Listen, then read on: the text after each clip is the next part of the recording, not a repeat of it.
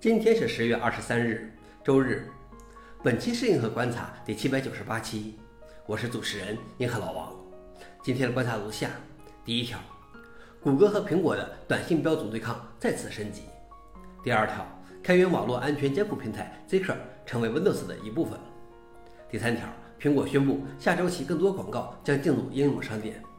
下面是第一条，谷歌和苹果的短信标准对抗再次升级。iPhone 的短信应用 iMessage 不支持现在的 RCS 标准，因此从 iPhone 发往 Android 短信只能采用古老的 SMS 标准。RCS 是2008年推出的，旨在取代 SMS 的短信标准，支持更丰富的功能。它和 iMessage 一样，其信息通过互联网传递，而不是通过电信运营商。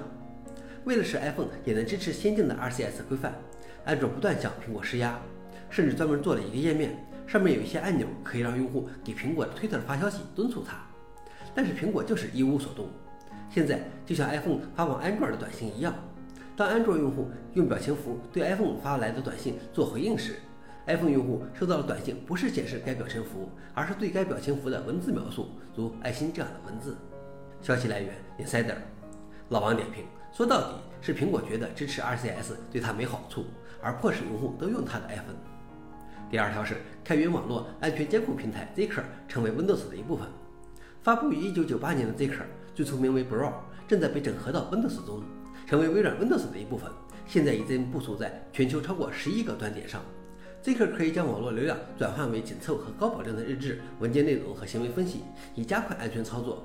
Zaker 创始人称：“我从未想过我开发的网络监控工具会在防御端点方面找到更广泛的应用。”但这是开源开发的创造性魔法的一部分。消息来源：Carlite 老王点评：微软对采用开源软件方面毫无心理障碍，凡是好的都会想办法拿到 Windows 里面。最后一条是，苹果宣布下周起更多广告将进入应用商店。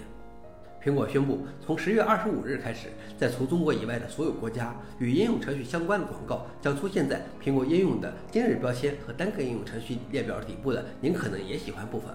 这是开发者首次能够在今日标签上投放广告。您可能也喜欢的广告是增加实际应用税的另外一种手段，迫使开发者在自己的应用页面上购买广告，以避免其他人将客户从自己手上引导走。